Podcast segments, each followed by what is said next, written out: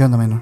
¿Qué onda, Sergio? Ya nos llegó el frío, ¿verdad? Ahora sí, ya estamos ahora, eh, esquineados con, Sí, con ya. chamarritas. eh, Chamarritas muy norteñas, ¿eh? muy norteñas. Muy Parece que estamos en una carnita asada, pero no, estamos en un martes, de hecho. Ahora- ¿Sí? Ahorita traigo café. ¿Tú qué traes? Yo traigo agüita. En un Sí, termito. Soy ese vato. Soy en, ese vato. en un termito pequeño. Pero ya pues, un poco enfermo, ¿eh? Ya también el clima está cambiando por acá en el desierto y la verdad es que sí está haciendo estragos. sí, sí, la verdad, la verdad sí, pero también, también creo que nos va a caer bien un poco de frío porque ya tenemos todo el año así. Sí, güey. Y pues el día de hoy, como siempre, con un tema interesante. Y ahora sí que de otro personaje de la historia eh, universal, diría yo. Nos gustó mucho hacer el capítulo de una sola persona, con Sí. el de Michael Jackson. Y, y la verdad les dijimos que si les gustaba íbamos a poder estar ah, nombrando personajes. Y es algo muy de la sexta temporada, ¿verdad? Sí, algo, algo nuevo que queremos implementar porque pues hay muchos datos y- e historias que se han perdido en el podcast por no poder hacer este formato. Exactamente. Y creo que ahora tenemos el tiempo y los oídos Ajá. para que la gente pueda saber qué pedo. Sí, y hoy traemos a un personaje bastante polémico en relación a los temas religiosos, principalmente hablando del catolicismo. Sí. Eh, bueno, y el día de hoy vamos a hablar del el lado oscuro de la Madre Teresa de Calcuta. ¿Tendrá lado oscuro la Madre Teresa de Calcuta? La Madre. Teresa es el lado oscuro. A la bestia, y sí, eh, tantos sobrenombres, el ángel de la muerte, este, la, la madre del infierno, un montón de cosas le dijeron a esta señora, eh, güey. Sí, y es que también creo que fue un, un personaje que sobrepasó algunos límites, o sea, en el sentido de aprovechar un poco el poder de una posición religiosa, política incluso, eh, para poder llegar a, a sus fines en concreto, ¿no? O sea, lo que... Y quién sabe qué, cuáles eran esos fines, güey, la verdad. Que yo creo que eso es lo que vamos a analizar el día de hoy. Vamos a hablar mucho de, de, ese, de ese fin, de esa, de esa pequeña Agnes que quería, que soñaba con, con ser esa, pequeña misionera. Agnes, güey. Sí, está, está bueno el tema, ¿eh? Porque sí, ya sé que no nos hemos salido tanto del tema católico y nosotros les prometimos que después íbamos a hablar de otras religiones. Seguimos en pie con eso, ¿eh? O sea, nada más que ahorita, pues estamos dándole un poquito de foco al tema católico, pues. Sí. Hay muchos personajes, hay muchas personalidades que profesaron esta fe y, y, pues al ser muchos, pues hay uno que otro. Hay mucha historia. Y además que la religión católica, al ser una de las más practicadas en el mundo, tiene pues mucha historia bastante turbia y oscura que analizar. O sea, ya lo vieron desde aquel episodio que hicimos de los exorcistas, que, Ándale. Que ahí empezó como esta inquietud de nosotros de querer hablar de esos temas. Sí. Y pues sí, sabemos que son, son temas complejos, son temas muy históricos. Eh, si hay datos que de repente se nos pasen y todo, pues tengan la, li- la libertad y la confianza para ponerlos en los comentarios, como Claro siempre. que sí, lo leemos, ¿eh? O sea, sabemos que en el del Vaticano cometimos algunos errores por ahí, ¿eh? Sí, sí. Y pues de eso se trata, ¿no? De todos aprender, de llevar una conversación sobre todo de, de estos temas y pues nada, disfrutarlo también. Pero si vas llegando a este canal de YouTube, si estás escuchándonos en el trabajo o en donde sea que estés, te invitamos a que te suscribas por acá y que le des like a este capítulo iniciándolo. Y si estás en Spotify también, dale, no sé si corazoncito, las Pues, cinco estrellas. Estrellas, no, la verdad. Dale todo lo que se pueda por allá para que pues puedas apoyar este podcast, este proyecto.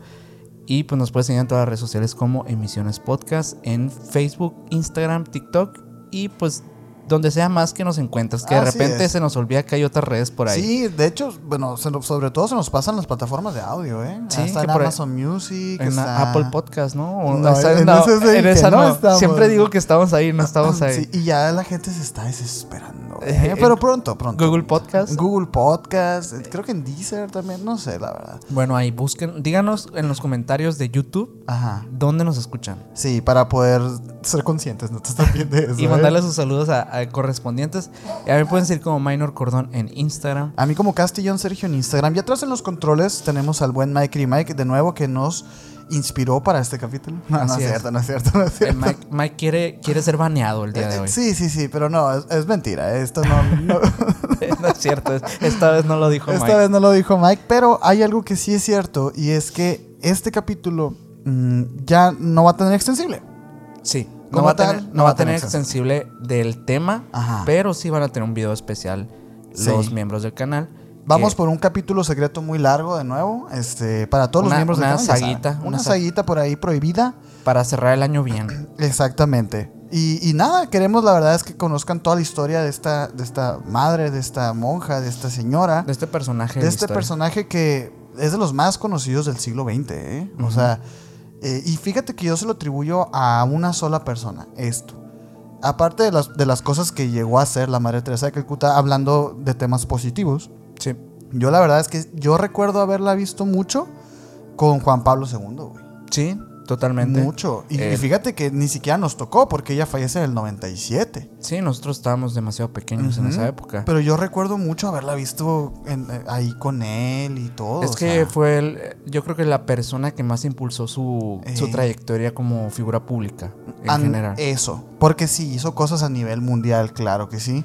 Sin embargo, pues Juan Pablo II, ya lo hemos hablado varias veces, eh, fue un papa muy querido y muy longevo. Ajá. Entonces, como que sí lo vimos. Que por ahí una corrección de- del capítulo del Vaticano que ponían que este Juan Pablo no era el, el más longevo, pero sí es el segundo más longevo. Sí, creo que. Ajá. Sí, sí, sí. eh, Tienen toda la razón. Está el top 2. No me acuerdo quién era el otro, ¿eh? Pero Eh, estamos hablando de Pío. de 30 años Sí. y así, ¿eh? O sea, es mucho tiempo. Pero digo, a- al momento de, de que Juan Pablo II es, pa- es papa, el mundo estaba cambiando radicalmente. Y sobre todo en temas comunicación, medios, etcétera. Entonces yo creo que por eso lo recordamos tanto, güey. Sí, sí, además, pues toda la parte de, bueno, hablando de, de la institución religiosa, el recordar a, a una mujer eh, en estos temas es recordar a la Madre Teresa de Calcuta. La verdad es que es, yo creo que el personaje femenino de la Iglesia Católica más, eh, pues mayor documentado, mayor visto a- al ojo público y mayor expuesto y apoyado por, la, mis- por el mismo Vaticano. Sí, pues es que era una minita de oro la señora. Es- es- y eso es parte de, de Sí. por qué la trajimos el día de hoy, porque sí, eh, además de todo lo que, pues sí, sí, en teoría logró, eh, pues también hay mucho detrás de esas intenciones. Sí. Detrás o de... la- o los métodos, güey, sobre todo, Sí. ¿eh? O sea, pero mira, quisiera lanzar ahorita en este momento al chat eh, una encuestita que no sé si les gustaría que hiciéramos un capítulo especial acerca de la mujer, la mujer como tal en la iglesia. Porque fíjense que de las monjas, como tal. De, Ajá, de las monjas, de sus grados que pueden llegar a, a tener las mujeres, etcétera, porque hay muchas historias. muy historias turbias ajá, relacionadas con esto, hay, hay muchísimas. Y se los digo porque al hacer este capítulo teníamos pensado abordar ese tema, pero nos dimos cuenta que, oye, es mucho. Es muchísimo lo que, lo que es la historia de la Madre Teresa como tal. Y de las me- monjas. Como para meter el de las monjas también. o sea, íbamos terminar haciendo un episodio de 4 o 5 horas que... Ah, que les encantaría, ¿eh? Sí, pero no- nos vamos a ahorrar eso. Mejor vamos a dividirlo en dos partes para que también nosotros podamos dar mejor la parte de la información y, y venir mejor documentados en el, en el sentido de el tema en concreto, porque luego tener muchas variantes nos hace desatinar demasiado. Sí, es la verdad, sí, digo. Tengo Está bien, mejor, mira. Tener examen todas las semanas, o sea, pongan, pónganlo así. Imagínense, o sea, nosotros nos gusta el tema, sabemos del tema, pero no somos expertos en el tema, entonces tenemos que hacer toda una labor de investigación para venir y sentarnos aquí y para exponérselos, ¿no? Y hay muchas veces es deficiente, pues, pero es porque tenemos un mensaje aparte, a lo mejor, Claro. o sea, pero bueno, aquí no venimos a justificarnos. Minor, Sí. platícame quién fue la madre Teresa de Calcuta. Yo creo que estaría bien empezar por su nombre, ¿no? Porque... eh, Su nombre real, vaya. Bueno, su nombre real es Agnes, así como tal. Agnes Gokcha, eh, no sé cómo pronunciar, Boyakchu. Boyachu, Boyachu, Boyachu, no sé. Este, ella nació el 26 de agosto de 1910 en Uskup, en el Imperio Otomano. Eh, pues básicamente, pues sus padres eran albaneses. Eh, se, se habla de un poco de, de la economía familiar que ella tenía cuando, cuando era una niña. Pues en general estable. Se decía que vivía con ciertas comodidades, una, una, digamos, una clase media. Hasta cierto momento de su vida, a los 8 años, cuando fallece su padre. Eh, en ese momento, la vida de Agnes sí cambia radicalmente. Y pues empiezan ciertas deficiencias, por lo cual ella también se empieza a inclinar por una fe a la religión. Que ella, ella no nace siendo católica, ¿no? no, en- propiamente, creo que, bueno, en sí no sé qué religión eran sus padres, pero eh, ella se empieza a inclinar por eso al final. Eh, y de hecho a muy temprana edad, o sea, te puedo decir a los 12 años, ella ya, ya, ya había dedicado, ya había pensado en dedicar su vida a la, a la, a la vida religiosa, ¿no? A la fe católica en específico. Mm. Eh, puesto que ahí este, había escuchado de varias historias de los misioneros que se iban a la India. Ella soñaba con el tema de, lo- de- de ayudar a las personas, en las, en- como los misioneros que, que iban a estos lugares a, a rescatar a las personas de, pues, de escasos recursos, A los más pobres de los pobres. a los más pobres de los pobres, a los leprosos, a las personas eh, con padecimientos como la ceguera, cosas que pues, los hacían tener mayores deficiencias, además de las económicas que ya eran bastante fuertes en, en estas regiones de la India. Eh, pero sí, ella se empieza a interesar mucho por esto. Y es a los 18 años que decide eh, a- a unirse a una congregación eh, de monjas, ¿no? Mm. Es- las hermanas de Loreto. Las hermanas de Loreto fue el, el lugar este donde, donde ella se une. Eh, Como que recibe toda esta educación católica. y es donde ya ella se instruye totalmente, Ajá. ya más allá de, los, de lo que ella había alcanzado a leer en relación a los misioneros y un poco del, del tema de la fe católica, pues ya en- se muda en- a los 18 años, se emancipa de, de su hogar y se muda a Rafcaham en Irlanda, donde está el convento, el primer convento en el que, en el, en el que se une las hermanas Loreto. Ujú. Ahí, ahí es donde recibe el nombre de Teresa. A los 18 años es cuando ella, eh, digamos que por, eh, por los mismos votos que ella hace para convertirse en monja, el, en, el, de hecho, bueno, esto pasa a los, a los 21 años, cuando ya está, pues, ella pasa como un, un tiempo, un lapso en el que estudia, y al 24 de mayo del 30, de 1931, para contextualizarnos, a los 21 años, toma oficialmente los votos, como para convertirse en monja, y cambiar su nombre a Teresa. Esto en referencia a, a una, a una santa patrona de los misioneros, este, Teresa de Lisieux, que pues básicamente es, pues como te digo, de los misioneros, entonces ella- era parte del sueño que ella tenía de ir a encomendar su vida a ayudar a las personas. Eh, obviamente, pues había otras mujeres que se llaman, bueno, que tenían nombres, por ejemplo, como de Tere y así, y ella para diferenciarse toma su nombre en español y se pone Teresa. Ujú. Eso también es parte del por qué toma un nombre tan aislado a su cultura, ¿no? Porque tiene Sí, nada sí, que sí. ver Agnes con Teresa, ¿no? Sí, no, para nada. Y creo que también ella incluso empieza a hablar acerca de que su verdadero cumpleaños no fue el que acabas de mencionar ahorita, sino el día en el que la bautizan a ella. Ok. Que la bautizan así como nos bautizaron a nosotros, de que a los, al primer año o así, a los primeros meses. Sí, porque ya no tuvo esta educación, ¿no? Como- No, eh, a ella sí la, la, la, la bautizan en esas épocas de su vida, pues cuando recién era una, una pequeña niña. Y un dato interesante acerca de su, de su desarrollo como en la fe católica, bueno, es ese, ¿no? Que ella determinaba que su día de cumpleaños era el día que la habían bautizado, ¿no? Ujú. Y había otra cosa, que ella recibe la confirmación, el sacramento de la confirmación, por ahí de sus 4, 5, 6 años, güey. Ok. Ojo, ojo aquí, porque la confirmación se trata precisamente de no eso. O sea, la confirmación para las personas que no, que no saben o que no conocen los sacramentos de la iglesia católica es- son estas, estos documentos güey, que te avalan como buen católico, pues, ¿no? Está Sí. el bautizo, la, la confirmación, está el matrimonio y todas estas cosas, bueno, la penitencia y así.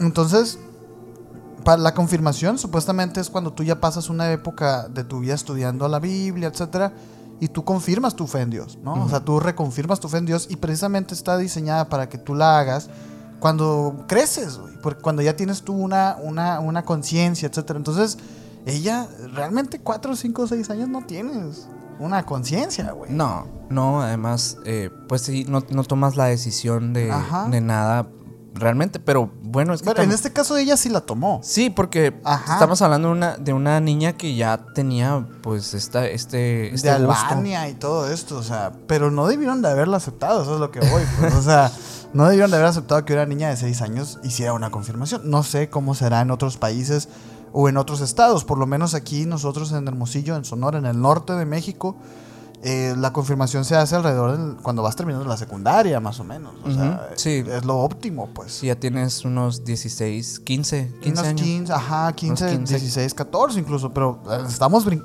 eh, eh, quiero dejarlo aquí esto porque estamos brincando en los pasos. O sea, Ajá. La Madre Teresa de Calcuta, digo, esto ni siquiera es la punta del iceberg de las cosas que ella llegó a hacer.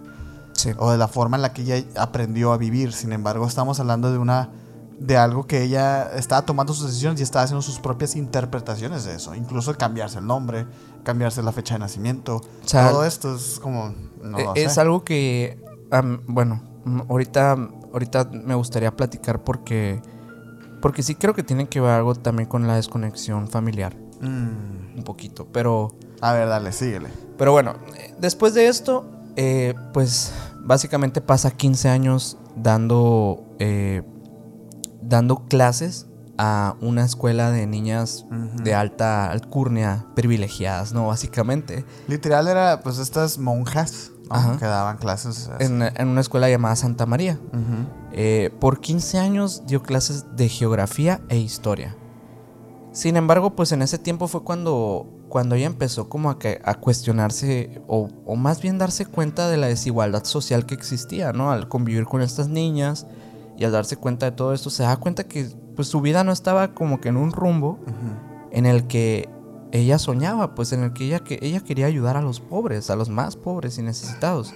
Que Pero- ojo, ojo, esas son palabras de ella. o sea, que Sí. Lo de los pobres, así, porque siempre se refirieron a ellos como los pobres. Sí. Entre los pobres. No que nosotros los digamos. Ajá, no, así, es el, lenguaje que, que se utiliza, que utilizaba eh, pues ella, ella misma.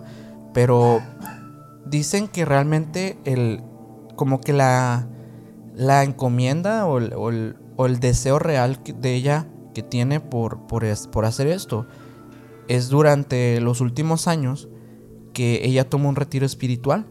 Ella tomó un respiro eh, espiritual para, eh, bueno, en- en- y en este mismo, como que en, en una, en un despertar o algo así. Yo tengo esa historia ok. en un viaje de un tren. Esto pasa el en 10 de septiembre de 1946 y fíjate que lo, lo tengo aquí porque fue un momento clave en la vida de, Ajá. de- de María Teresa, ¿no? Que como dices, duró mucho tiempo dando clases, era maestra, pues, y, y- y un día eh, la, la- la- la Madre Teresa estaba viajando en un tren desde Calcuta a Darjeeling, Ujú. a 650 kilómetros al norte, al pie del Himalaya, güey. Estábamos muy lejos, ¿no? Estaba Ujú. muy lejos. Y ella recibió una llamada dentro de la llamada. Así la denominó ella. Por lo que abandonaría la congregación de la- la- las hermanas de Loreta y fundaría, por fin, lo que ahora eh, llevó ella toda su vida como, como cruz, pues que fueron las misionarias de la caridad. Sí. Ella lo llamó el Día de la Inspiración.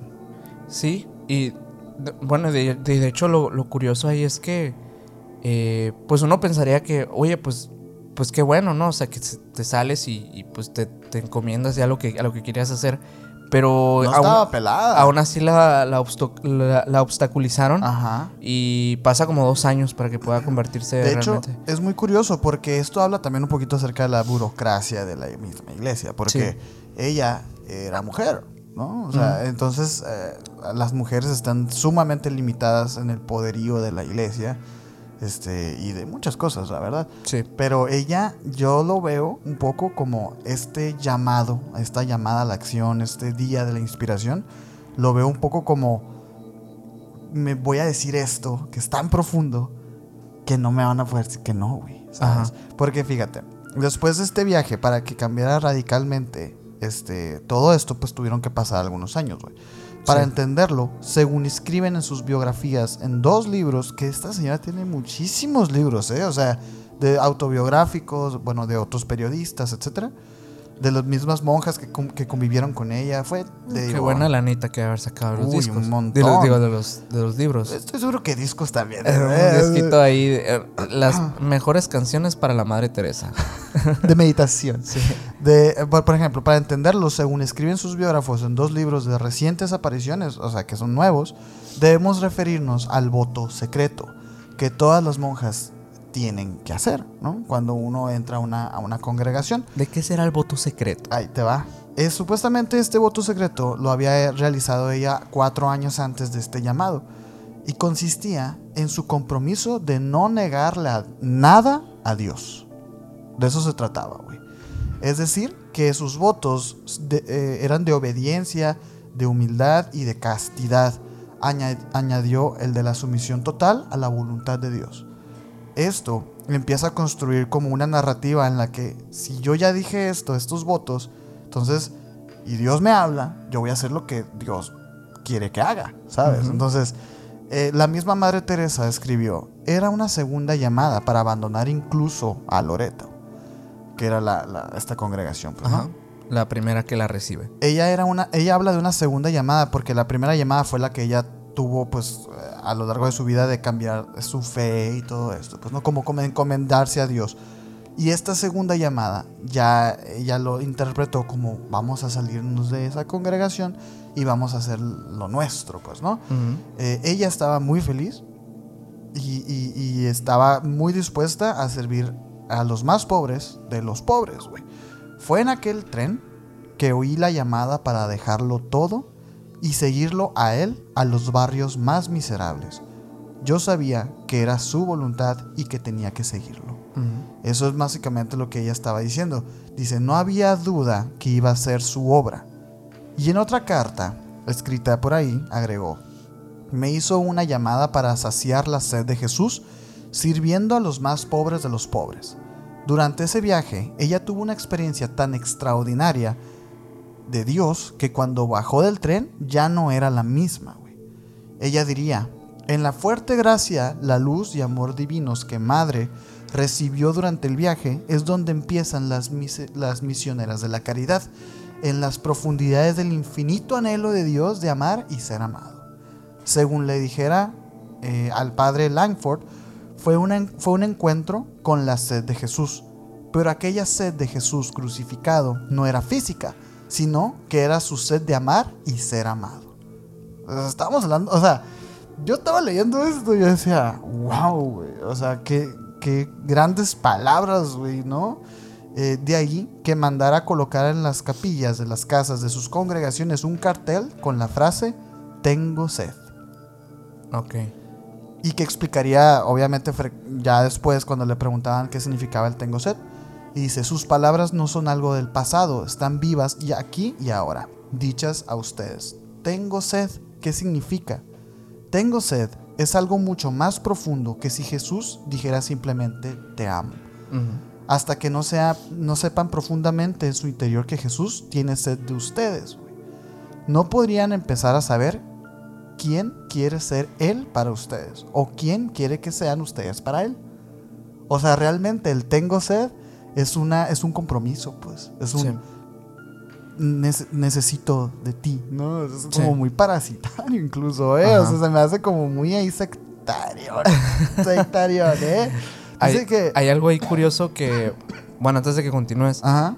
que, o sea, que dentro de todo lo que dices, pues a mí me suena mucho toda esta narrativa que ella se está construyendo, como un viaje por el, por el ego que ella tenía de... Por supuesto, güey. Sí. por, por, cum- por cumplir una misión mayor y ser alguien realmente importante en el mundo. O sea, por esa sed de no, de no sentir suficiente al hecho de, pues de simplemente, pues, como en muchos casos de monjas, en la mayoría, eh, pues solo hablar la palabra de Dios, ¿no? O, sea, o servir y así, pues, ¿no? para enseñar y todo eso. Sí, sí, que, que eso pues para muchos bastaría, ¿no? Porque pues en, en este supuesto ya estás encomendando tu vida a Dios.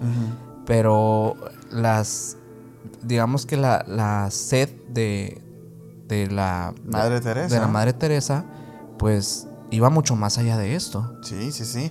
Y, y al mismo tiempo yo lo creo también un poco de ese mismo ego hizo que hiciera, que hiciera todo esto, que dijera todo esto, porque es, mira, yo lo quiero hacer, pero pues yo soy mujer, yo tengo mis, mis, mis poderes limitados, pero si digo que me lo dijo Jesús, no vas a poder decirme que no. Entonces, un poco por ahí, por eso también se tardó esa madre en- en, En literal esa concretarse. madre, ajá, en, en- en salirse y todo esto, porque no era algo que, o sea, tú ya habías dado tu vida a eso, pues es como si dijéramos que un padre de repente dijeran, pues ya no voy a ser padre. Ajá. Espérate, no puedes hacerlo así de fácil, güey. Entonces, yo también le atribuyo mucho ego a esta señora y después lo que vamos a platicar Es, es como... es todavía más. Es como esto, y, y lo van a ir notando en el capítulo. Es como estos videos que abundan en TikTok de, de estos personajes eh, influencers que van y compran un montón de despensa y Ah. empiezan a grabar cómo la entregan a diferentes familias en, en barrios eh, pues con mayor necesidad, ¿no? En general. Y van, y van entregando y van grabando y, y reaccionan con la gente y conviven con la gente y todo esto. Es básicamente lo que estaba haciendo pues esta señora, Lo ¿no? que quería hacer. Como que esa era su idea y dijo, vamos a hacerlo, güey. Y lo hizo. Y lo logró. Pero ahorita vamos a hablar de cómo fue que lo hizo, porque realmente hasta aquí vamos bien, ¿no? O sea, Sí. digo, bueno, está la señora, quiere Siempre hay hacer más. dobles, dobles intenciones en la, en la bondad, pero pues mínimo si Al está haciendo las cosas bien. Ajá, porque esa señora eh, valía millones y millones de dólares. Y dijeras tú, bueno, pues ah, pinches hospitales macizos que tenía. Pero ahorita vamos, Ahora- ahorita vamos a hablar de eso, güey. Y, y es ahí cuando, en esta parte, cuando ella ya se muda, ¿no? Se muda a los, a los barrios marginados y, y justamente adopta este estilo de vida de... Sí, e- es cuando regresa hasta en cuenta a- con, las, con las hermanas de Loreta y, y empieza a tramitar todo esto y es cuando ella se muda. Pues. A la India. Pero de aquí hay un parteaguas porque ella empieza, güey, a escuchar a Dios y empieza a denominarle la voz. La voz. Y de hecho ella tiene tres visiones, supuestamente. Ujú. Eh, todo esto a principios del 1947. Como lo podemos ver, es muy curioso porque ella empieza a hablar de visiones, empieza a hablar de la voz, empieza a hablar, pues ahora sí que de un contacto directo con Jesús. Pero no es hasta que ella ya concreta sus planes que deja de escuchar esa voz y deja de tener visiones. Porque mira, en la primera visión, ella dice, vi una gran muchedumbre, todo tipo de personas muy pobres y también había niños. Todos ellos tenían en sus manos alzadas hacia mí. Yo estaba de pie y ellos alrededor. Gritaban, ven, ven, sálvanos, llévanos a Jesús. La primera visión la podemos interpretar un poco como, como eso, ¿no? Es una persona que supuestamente está junto con Jesús o va a ser el puente para llevarlos a Jesús. De nuevo, volvemos un poco al ego, al ego que de repente tú puedes interpretar o puedes ver de líderes sectarios, ¿no? Sí. O sea, un poco el yo te voy a salvar, yo te voy a llevar a la salvación, Yo soy la solución. yo soy la solución. Nada más quiero dejarlo ahí, ¿no? Este, en la segunda visión dice, pude ver gran dolor y sufrimiento en sus rostros. Yo estaba arrodillada cerca de Nuestra Señora, que eh, evidentemente habla de la Virgen, pues, ¿no? Ya hablamos de la Virgen, ojito, ¿no? que estaba frente a ellos. No vi su cara, pero oí que decía, cuida de ellos, son míos. Llévatelos a Jesús, tráelos a Jesús y no temas. De nuevo, reafirmando. Todo esto antes de que ella hiciera la- la- las misioneras de la, de la caridad. O sea, estamos aquí tratando de conseguir algo. ¿no? Sí. Entonces, en la tercera de las visiones, nuevamente vio a la muchedumbre, pero esta vez estaban cubiertos de oscuridad. Sin embargo, los podía ver.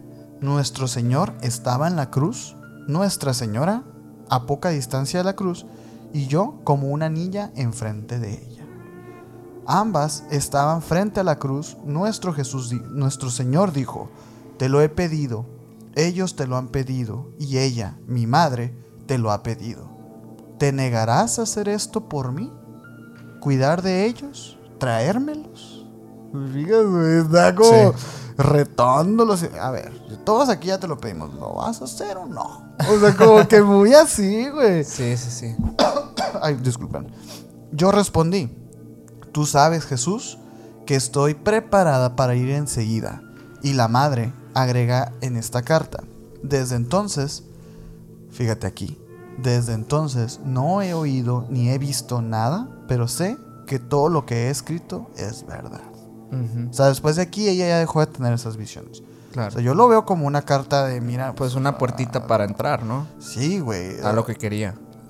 Y después de esto, o sea, obviamente la Madre Teresa ya estaba envuelta en un halo de misticismo, güey. O sea, ya era como que, espérate, tiene directo, Tiene como poderes, ¿no? contacto directo con el patrón, ¿no? Entonces empezaron a hacerle caso, güey. Y empezó a pedir muchas cosas más. Empezó a pedir y a pedir y a pedir. Y, y- y luego, con el arzobispo, este, empezó a tener como más fuerza, más fuerza. Y su petición pasó primero por su confesor, o sea, la persona con la que este, te, vas y te confiesas, que es un padre o no sé. Luego el arzobispo, luego más tarde con la madre superiora y finalmente su petición llegó hasta el Vaticano. güey. Y ya después de año y medio o dos, depende de quién le preguntes, obtuvo todos los permisos para poder hacer su congregación y según los expertos dicen que fue más rápido de lo habitual. Su, per- su perseverancia e insistencia para salir de la comodidad en que vivía e ir a meterse en los agujeros oscuros de los, de los pobres de Calcuta fue notable. Así, esta pequeña religiosa de apenas metro y medio de altura, güey, ah, chiquita, Está pequeña.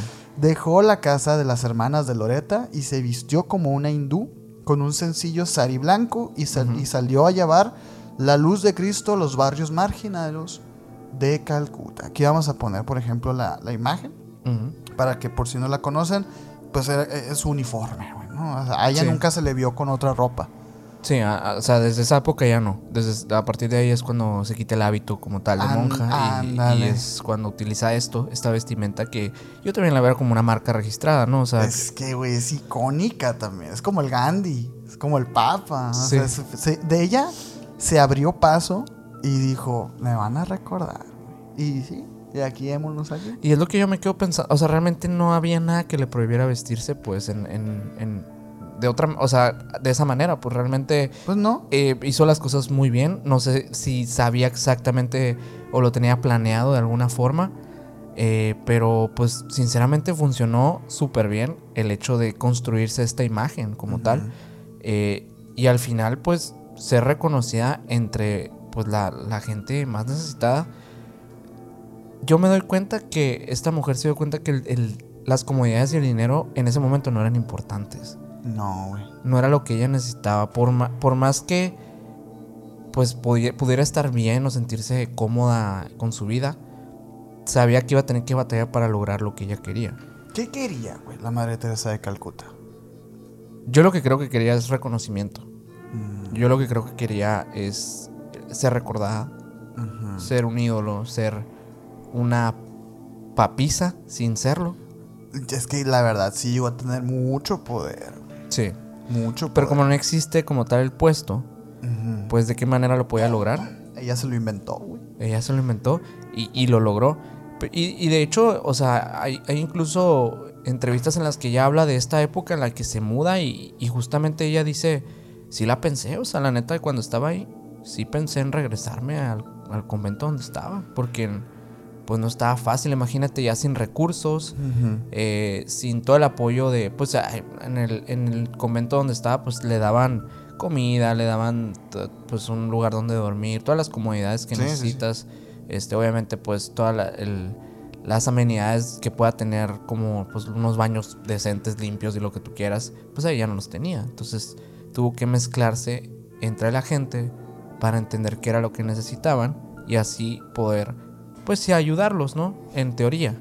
Es que ahí empieza ella a desarrollar algo que fue una firma también, que es la razón por la que está aquí el día de hoy en emisiones, ¿eh? O sea, Sí. que ella empezó a, a desarrollar un culto al sufrimiento, güey. Ella empezó a, a- a desarrollar un culto al sufrimiento, al dolor, Sí. a la, a la escasez, ¿no? Y, y Unos pensamientos como muy, eh, muy, muy particulares de ella. O sea, como que sí, eh, una marca personal en el hecho de, de los mensajes que ella emitía cada vez que hablaba ante el público o ante las personas que ella pues daba clases incluso en, estos, en estos barrios.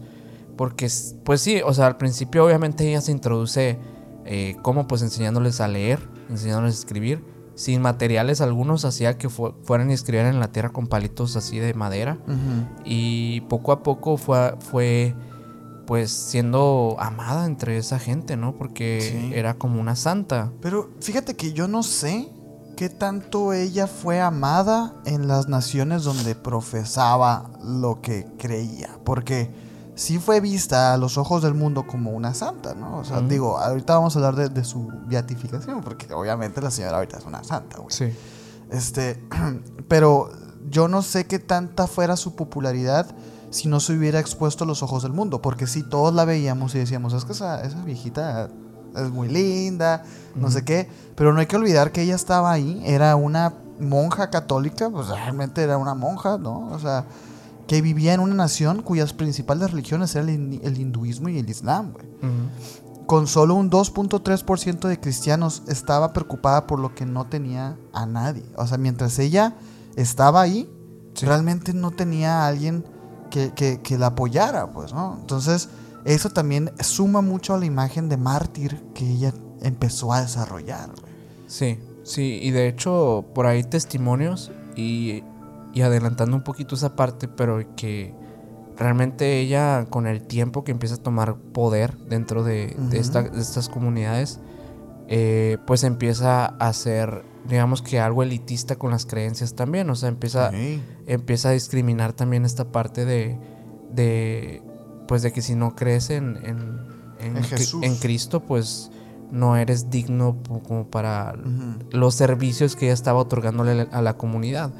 Incluso se habla de, de ciertas cosas que pasaron como bautizos sin autorización que ella misma realizaba a personas, a bebés y a personas que estaban a punto de morir. Sí, les daba el perdón y todo eso. Eso es bien interesante lo que estabas diciendo, porque sí es cierto que ella eh, empezó a hacer este, este tipo de movimientos elitistas de que yo no te atiendo si no eres cristiano. Entonces había gente, pues, que estamos hablando de personas, pues, muy, muy, muy escasas, ¿no? O sea, humildes, pues, bueno, ¿por qué no?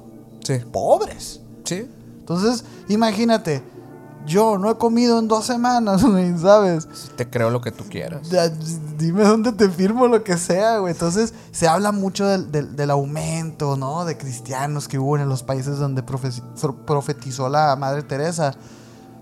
Pero es que lo cierto es que esa gente necesitaba, güey, eh, comida, necesitaba un alojamiento. Y la única condición era decir, ¿sabes qué? Pues bautízate. Ah, pues me bautizo, lo que quieras, ¿no? Entonces, es un poco trampa, güey. Sí, pero fíjate también, o sea, el nivel que alcanzó. Ahorita tú mismo mencionabas que, que ella sin tener eh, puestos a estos adeptos dentro de estas comunidades, porque obviamente eran de otras religiones, imagínate el impacto que estaba causando entre estas pequeñas comunidades que se corrió tanto la voz que llegan ya ahora sí que recursos eh, pues de fuera para apoyarla, tanto voluntarios como Ah, recursos sí. económicos. Este, se habla, se habla que esto ya, este, bueno, esto pasa en 1950, ya cuando empiezan a, Sí, ya, ya, ya, es- ya te, te trae los permisos. ya tiene, ya tiene los papelitos que la avalan. Sí. Eh, ya hay gente hablando de ella a nivel, a nivel internacional. Entonces ya es cuando empieza a recibir estos apoyos y es ahí cuando eh, funda la, la misión de caridad, que, es, eh, que es este, eh, bueno, esta, esta parte que tiene como un poco de lo turbio. Mm, Es que ahí, ahí es el caldo de cultivo. Ahí es eh. cuando ella empieza a ser la reina de algo, pues básicamente. Eh, pues esta es una congregación que ella funda para ayudar obviamente a las personas más, más, más necesitadas de la, comuni- de la comunidad. Este, básicamente personas que, pues que estaban prácticamente desnudas en la calle, Sí, güey. o con sea, pobreza sí, súper, sí. súper extrema, enfermos, eh, ciegos, eh, personas con lepra. eh, digo, este, este tipo de, de, de, mm, personas que tienen verdaderamente una necesidad de ser ayudadas y además que son rechazadas por la misma sociedad. Ella era la bandera de estas personas y a la vez, pues muchos de que a lo mejor no eran tan de escasos recursos empiezan a reconocerla también y le empiezan a ver como un tipo de salvación. Pues. Sí, sí, sí. Ingenuos, güey. Sí. Porque vamos a hablar ahora. ¿Qué te parece si entramos de lleno, güey? Ok. Eh, Bueno, antes, Ajá, antes mejor de eso, no, mejor no, de- mejor no, antes de- sí, sí, sí, sí. este, en ese mismo año, ajá. Eh, en, do- en 1950. 1950, ya el 7 de octubre de 1950, la congregación de las misioneras de la caridad fue reconocida oficialmente por el Vaticano. Entonces ya estamos hablando que ya no era solamente un grupito de personas, No, de voluntarios ajá. que iban a ayudar personas, sino que ya era algo oficial que, la- que el mismo Vaticano tenía en consideración para sus recursos. Sí, sí, sí, sí. Ya estamos hablando de otros niveles, pues. Sí, no, ya tenía. Sí, sí, sí. Y es que es algo que tenemos que decir. Esta congregación vivía 100% de la caridad. 100%. Y de, 100%. y de hecho ahí es cuando ella, eh, pues gracias a estos recursos, esta serie de, de acciones que Apoyos y, y, todo. y apo- y apoyos que toman eh, pues ciudadanos de otras partes del mundo, la misma iglesia, el Vaticano como tal, eh, pues ellos empiezan a, pueden, tienen los recursos suficientes para empezar a abrir hospicios, casas hogares, este... Hospicio... Hospicios, ¿Qué es? Estos, estos lugares de, como de, de sanaciones y de... Como este, tipo hospitales, pero no son hospitales. Ajá, que también, que también este, reciben a personas eh, pues, sin hogar o cosas así. Ok, ok. Este abrió también algunos eh, de abrió algo- algunos de estos también específicos para pacientes con lepra, eh, personas en- con extrema pobreza y para pues niños huérfanos en general. Ok, ok. Este O sea, hizo un buen uso del dinero. Sí, eh, sí. Este recibió también en, en el en 1951 la, la nacionalidad india. Mm. Es otorgada por el mismo gobierno eh, por, por el labor que ella estaba causando, el impacto que estaba causando a nivel nacional, ¿no?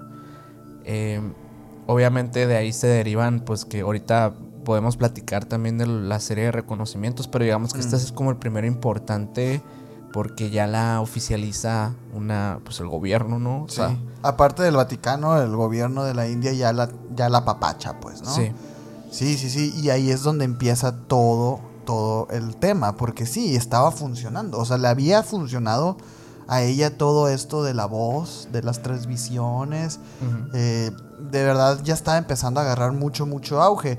Pero esa época de su vida en la que empezó a ser como muy mística, se acabó muy rápido. Como que la, la atención de sus actos empezó a bifurcarse por otros caminos. Sí. ¿no? Y, y- y de entrada empezó a ser como una líder de opinión, este, empezó a, a salir a dar conferencias, a dar pláticas y todo, y, y era siempre ella estar acompañada de, pues, de personas de escasos recursos. Este, pero es algo curioso, porque ella al estar eh, como fomentando y construyendo esta institución que iba a salvar a la gente de, de la extrema pobreza, las arcas de la Madre Teresa de Calcuta estaban rebosantes de dinero, güey, ¿no? O sea, Sumamente. sumamente. Y si ustedes se acuerdan, más temprano en el mismo podcast este mencionamos acerca de este culto que empezó ella a desarrollar en su interior hacia el sufrimiento y el Sí. dolor. Así es. Es- esa parte está muy, muy interesante, pero quisiera primero tocar un poquito del dinero, güey. ¿no? O sea, eh, a medida que el trabajo con los pobres, y voy a decir esta palabra, no me gusta decir esta palabra, güey, pero ni modo, así, todo el mundo la describió así como los pobres, ¿no? Eh, atrajo obviamente la atención de todo el mundo, como lo estábamos diciendo ahorita, güey. Y comenzaron a llegar más y más donaciones a la causa de la Madre Teresa. Hay un libro que se, que se llama The Missionary Position, Ajá. Mother Teresa in Theory and Practice. Ajá. Eh, ah, no lo voy a traducir, ¿ok, güey? Eh, de un periodista que se llama Christopher Eric Hitchens. Ajá. Que este señor es muy importante, ¿eh? Porque fíjate que de todos los lugares donde yo estuve buscando información acerca de la Madre Teresa de Calcuta, su apellido me aparecía mucho. Fue una de las personas que más estuvo en contra de la beatificación de la Madre Teresa, güey. Sí. Este, e- este señor presentó a la madre como una oportunista, güey Ajá. que se movía entre una élite conservadora y que había presentado la difícil situación de los indios pobres de una forma hábil para que engordaran las arcas de su congregación. güey. El vato no tenía pelos en la lengua, ¿no, güey? Por ahí tengo una frase que, que menciona Christopher eh, que dice, hablando con ella descubrí y ella me aseguró que no estaba luchando para aliviar la pobreza, estaba trabajando para aumentar el número de católicos. Exactamente. Y es que hay otra cosa que también se hablaba, que ella decía, ella está más enamorada de la pobreza que de los pobres. Y eso, es- es- fíjense bien esa frase, güey. Es muy, muy importante, güey. Ella estaba más enamorada de la pobreza que de los pobres. Ujú. Parece ser muy contradictorio, ¿no? Pero ella de verdad tenía una idea. e- Ella no veía personas. E- Ella, y, ni- y tampoco veía pobres. Ella veía pobreza. Sí. Y le gustaba, güey. Y hay una sola razón, güey. Que me la he estado guardando, güey. Porque es, es un punto angular de la historia de la Madre Teresa de Calcuta. Ella basaba toda esta teoría del sufrimiento, del dolor, de la pobreza y, y esta romantización de ese estilo de vida. Porque ella creía que era un estilo de vida porque Jesús así vivió. Ajá. Y esa es para mí la bomba que yo dije, es que es esto, así es como ella creía. Ella de verdad se, negaba, o sea, o le negaba atenciones a las personas, porque ella decía, es que Jesús estaba colgado en la cruz y no andaba quejando. O sea, como muy esa cura, güey. Jesús era pobre. Y, o sea, ¿Tú la verdad crees que sí creía eso o que era una justificación que ella implementaba para sus acciones, para desviar esos recursos, para... Es que fíjate que suena muy tentador, pero lo cierto es que también la Madre Teresa tampoco tenía lujos, güey. Mm. O sea, sí tenía, obviamente, atención médica inmediata y todo el tema, a diferencia de sus adeptos, pero ella no la veías con su bolsita Blueberry y todo el rollo, o sea yo creo que estaba loca, güey. Ok. Yo creo que la madre Teresa de Calcuta estaba loca. O sea, sí tenía esos pensamientos bien arraigados, güey. Ok. Yo lo que creo es que tal vez no se traducía en dinero para ella, pero se traducía en poder para ella. A lo mejor, así, como, tal vez un agradecimiento. Así compraba el poder ella. Sí, eh, sí, No sé, porque, o sea, se habla, les digo así un dato que, que no se sabe con certeza si es real, pero es una estimación que se ha hecho a través de estos libros de periodistas, de personas que han, que han hablado pues en contra de esta figura que se ha construido de la Madre Teresa.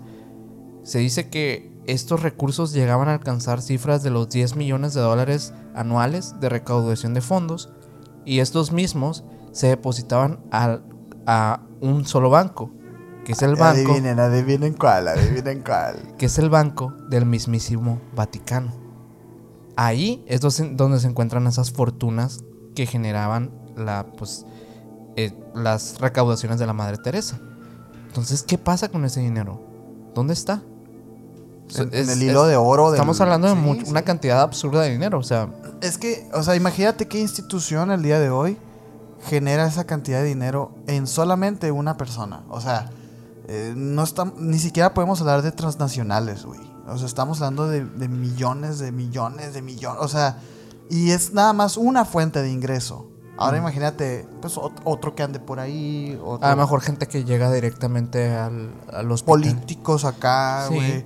Sí. o sea, claro que el tema del dinero, y ahorita que lo mencionas, fíjate que qué interesante, sí, cierto, ¿eh? O sea, a lo mejor ella no veía el dinero como lo vemos todos nosotros. O sea, ella lo que estaba haciendo era comprar como. Eh, agradecimiento, digamos, ¿no? O sea, así como lo hicieron, güey, y aguas Mike aquí, así como lo hizo Hitler en la Segunda Guerra Mundial con el Vaticano. Que estos, este partido, este, en esta época de la, de la historia, iba y, y donaba al Vaticano para que llegara el momento de necesitarlos y que el Vaticano les devolviera como el favor que dicen por ahí que el favor fue haberlos escondido. O sea, como a lo mejor por ahí va. En una idea retorcida de agradecimiento y de, no sé, pero sí, lo, cierto es que la señora no, no era una despilfarradora, no era una política, ¿no? O sea, porque aquí los políticos, por lo menos en nuestro país, este, sí, se nota dónde se, se manchan las manos bien duro, la verdad. Pasado de lanza, o sea, son descaradísimos hablando, repartiendo los, los, este, el, dinero a diestra y siniestra. Bienes y dinero, o sea, porque hablamos, hablamos de edificios que entregan y cosas, eh, digo, licitaciones que son evidentes y todo. Y de millones también. Pero ellos, por ejemplo, tú si los ves con sus casas bien pasadas de lanza. Con sus carrazos. Carrazos y todo. A esta señora no. Esa es la diferencia. O sea, ella no iba por la avaricia del, dinero, güey. Sino de otro tipo de avaricia. Pero avaricia había. A la señora eh, sí se le, se le adjudica el tema de, de fraude, güey. O sea. Y de, pues también estarse, digamos que. Eh, pues haciendo estos, este tipo de, de de relaciones con, personajes políticos pues controvertidos y mm. corruptos, ¿no? O sea, también digamos que directamente por ella no entra, pero sí por personas que estaban relacionadas con ella. Pero me quedé pensando ahorita, o sea, porque hablamos de esto del, del cómo ella recibía estas demostraciones de pues de que de sus pagos, ¿no? O sea, cómo ella pues aquí te va una lana Vaticano, devuélveme con algo. Ah, pues, no sé, por ejemplo, hay una, hay una, hay una parte de la historia de ella en la que va con Juan Pablo II y le dice, oye, ábreme una sección en el Vaticano para que recibas a vagabundos, o sea, para que se puedan resguardar ahí. Mm. Y en nombre de ella lo hace. Para que hagan eso, digo, mucho por, una persona. En, una, en un lugar de Ajá. ese nivel histórico, de ese nivel, digo, tienes que pasar sobre muchas cabezas para hacer eso. Que ojo, ok, está bien. Ese objetivo está chido. Sí. De los vagabundos y Ajá, todo. sí, sí. Pero hay que ver cómo, cómo El- llegaste a el hacer eso, sea. trasfondo, el o sea, trasfondo. eso es lo oscuro, pues porque, pues sí, o sea, vamos a hablar de una manera maquiavélica aquí, ¿no? O sea, es como, bueno, vamos a pasar por encima de todos para darle asilo a estos vagabundos, güey. Yo la verdad es que desconozco si eso sigue operando, por ejemplo. O sea, yo, yo, yo dudo muchísimo que una, que digamos, ¿cuánto era lo que le entraba anual de la Madre Teresa? Como Aproximadamente 10 unos millones. 10 millones de dólares. 10 millones de dólares. Y con 5 millones de dólares no, no haces un buen albergue, güey. Yo no sé qué estás haciendo con el dinero. Quisiera que ustedes vieran las, las asociaciones que hay aquí en Hermosillo de perritos. Lo que hacen con 2 mil pesos, güey, al año. ¿Sabes cómo? O sea, no puede ser, pues. No, Sí. Sea como sea, de todos modos es, es algo completamente desproporcional, pues. Y, y es interesante porque aquí el tema, volviendo un poco, es que ella... La además ma- que ella seguramente ni le cobran impuestos, pues, o sea. Ah, no, no le cobran. Pues no, es una institución religiosa, güey. No O sea, paga no- impuestos, güey. Entonces, ¿de qué estamos hablando? Pues, o sea, no? ¿dónde se está yendo esa lana, güey? ¿No? ¿Dónde están esos dineros, no? Y, y es curioso porque a mí sí me tocó, por lo menos en mi casa, sí este, conocer a esta figura, a este personaje, y sí donar su, su dinerito. O sea, si era... En- el dabas, Oxxo, güey. en el Oxxo. Ey, sí, había Eh. convenios y todo con todo mundo, güey. Sí. Es un dineral lo que la señora gastaba. Y, y es por eso que hacemos este capítulo, porque sí, o sea, sí, sí hizo cosas buenas y tal. Pues no, pero hay, hay cosas que la verdad y que todavía ni siquiera empezamos con eso, pues no, pero hay algo que es muy importante en la Madre Teresa de Calcuta, que es ella elogiaba la pobreza, la enfermedad y el sufrimiento, güey. Ella decía que eran regalos de Dios güey. Y que ella le trataba de convencer a, sus, a las personas que albergaba que aceptaran esos regalos con alegría, que eran bendiciones. Que era la única forma en la que ella podía, eh, en la que cualquier persona podía sentirse viva, ¿no? El sufrir y todo esto. Que no estoy tan, tan en desacuerdo, está bien, ¿no? Da contrastes, pues, pero, pero aguanta, estás queriendo justificar algo que es injustificable, pues, que ahorita es lo que vamos a hablar, pues, ¿no? Ella, eh, bueno, Hitch- Hitchens, este periodista, él afirmó que la famosa institución fundada por la Madre Teresa de Calcuta, en realidad, no era más que un hospital primitivo, güey. En lugar en donde la gente iría, iba y moría. Claro. Un lugar donde la atención médica era escasa y casi inexistente, güey. Por otro lado, subrayó, Por ahí hay bastantes fotografías de estos espacios. aquí vamos a verlos, es- ¿eh? La verdad, de primera instancia se puede notar que no hay muchas cosas No, ahí dentro. no, no, no. Son Y- un par de camas Ajá. y parece estas, estas eh, salas médicas de Harry Potter. O sea, pero en Harry Potter hay magia, entonces no necesitan tantas cosas. La verdad es que sí se nota muchísimo en las mismas fotos que no hay nada ahí. Y es que aquí es el problema. Porque mientras ella, güey, profesaba esta fe y el sufrimiento, el dolor, etc. Ajá, cuando ella lo necesitaba, volaba en primera clase a una clínica privada en California, güey. Ah, claro. Oye, y Si la señora duró hasta los 80 y que güey. o sea, no vives así en esas condiciones. no. No alcanzas esa Y además edad. con tantos pro- tuvo bastantes problemas de salud. Fíjate que no, no, no busqué. Si quieres ahorita parte, ya al ¿eh? final sí, platicamos sí, sí. un poquito de cómo se fue ese, esa parte, ¿no? Porque ya pues es el final de su historia, ¿no? Pero sí. Eh, realmente, o sea, gran parte del dinero que llegaban a recaudar se gastaba principalmente en la construcción de conventos en su honor. O sea, de más lugares donde la gente pudiera ir a aprender acerca de la historia, de la grande historia de la Madre Teresa de Calcuta y todo esto, pues, ¿no? Pero tú tienes algo más acerca del dinero. Creo que tú traías más información de eso. en relación al dinero como tal, Ajá. pues bueno, básicamente es con la parte esa de, de los de los de las recaudaciones era pues a nivel mundial, ¿no? O sea, e- ella ya estaba tenía presencia en alrededor de 600 países, güey. A la bestia. Entonces imagínate, realmente ni siquiera se puede tener un cálculo exacto de cuánto ingresaba. O sea, esto que te dije de los 10 millones, no sé. A o sea, puede que y es más. Puede, es muy probable que mucho Y más. la neta sí, ¿eh? O sea, se me hace que lo- los primeros años. Así. Sí, o sea, imagina. que- y y ajá. siguen operando, o sea, realmente. Ah, sí. eh, ella, o sea, creo que son como unos seis meses antes, antes de, de, De ya terminar. de morir, Ajá. que ella este, decide dejar el, pues el, el liderazgo de, de su organización, ¿no? Eh, y le encomienda, pues, la, la- pues, a otra persona su, su puesto y pues ella ya descansa al final de sus días, ¿no? Pero realmente esto sigue operando, o sea, digo, está bien, pues pienso que pues, mientras sigan ayudando, si, si ayudan personas, Ahí te va, güey. pero eso es lo que, ah, esa es la parte, ¿no? Hay una parte que sí, eh, eh, sí sigue operando el lugar. Pero tuvieron vasto polémicas. Porque una vez quitada la imagen o la figura de la Madre Teresa de Calcuta, el lugar obviamente fue puesto en, en un montón de revisiones y se dieron cuenta que esto estaba pa'l perro, pues, ¿no? Incluso se habla por ahí, güey, denuncias de tráfico de blancas, güey, en el lugar Sí. personas privadas de su libertad este que no pues no querían estar ahí o sea qué es lo que pasa pues ella fallece y ahora sí que pues ya no o sea imagínate tú eh, como policía o como o como figura de autoridad de justicia eh, ir contra la madre Teresa de Calcuta. No podías en esos entonces. No. entonces cuando ella fallece pues ahora sí sí está la libertad de investigar bien. Y se encuentran este cochinero güey. Y espero, o, porque según yo no lo cerraron, pues. Encontraron obviamente cosas muy turbias, este, pero no, pero no lo cerraron. Entonces yo me imagino que, pues, por lo menos que lo hayan corregido, ¿no? güey? Porque se habla de que las camas en donde estaban los, los- las personas eran, cam- eran ca- catres de la, de la primera, güey, de la primera Ajá. mundial. Sí. O sea, no puede ser, güey, 2000, de- del 1917, estamos hablando de 1950, güey.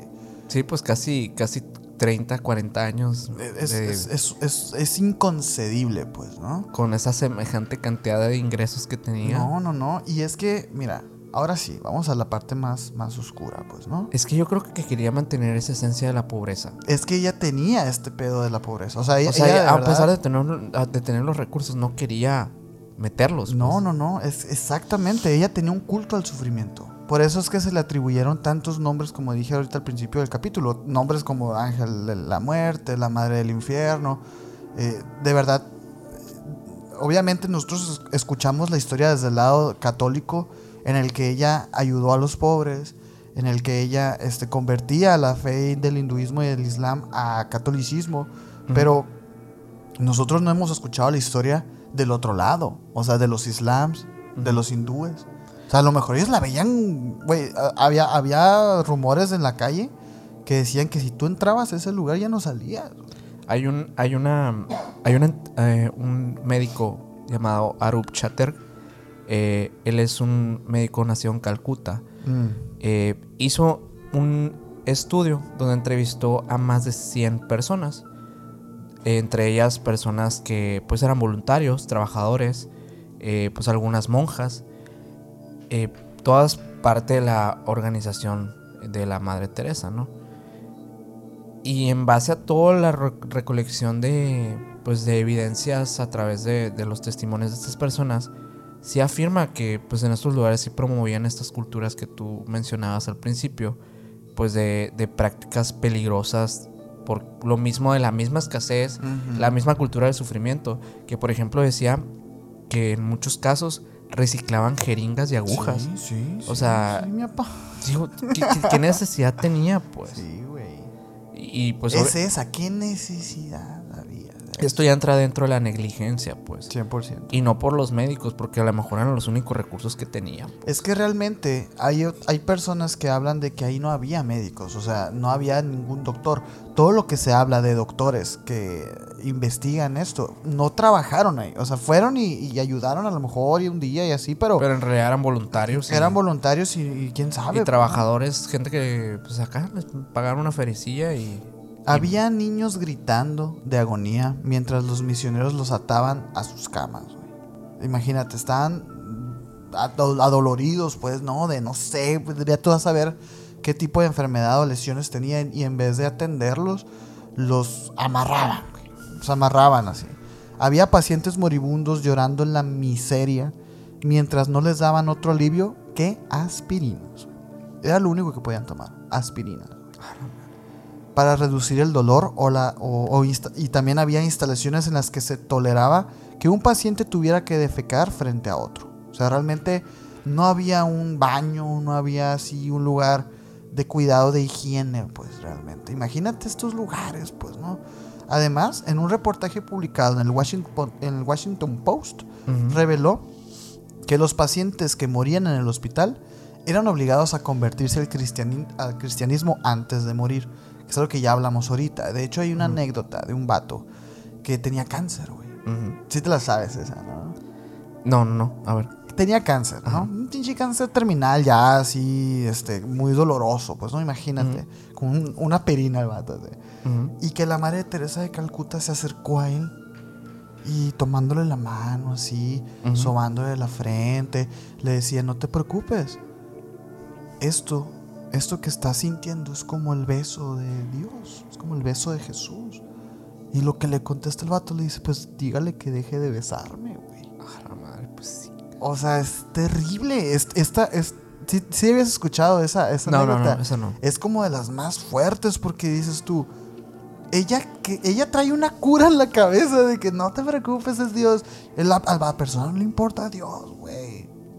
No, pues le importa dejar de sentir dolor. Exacto, o sea, esto que dices que es un don no es un don, güey, ¿no? O sea, es, es, es, es algo que de verdad, este, como resume un poco las cosas que hacían ahí, pues. Como que la Madre Teresa de Calcuta traía tanto ego a lo mejor, o tanto, este, no sé cómo explicarlo de yo tengo la razón y, y- y esto es lo que te tiene que pasar. Por eso la gente no quería acudir a ese lugar. O sea, realmente no era que querían ir, era que estaban en extrema necesidad. Que no había otro. O sea, o era eso o era quedarse en la calle muertos. Ajá, y, y ellos al no saber, güey, qué pasaba ahí adentro, decían, pues iban con esperanza. Y a lo mejor hubiera estado mejor que te quedaras ahí en la calle, güey. Era impresionante, ¿no? En 1994, por ejemplo, este, este periodista otra vez, Hitchens, y otro que se llamaba Tariq Ali, lanzaron Ajá. un documental llamado Los Ángeles del Infierno, sí. que mostraba la realidad de las organizaciones de Teresa.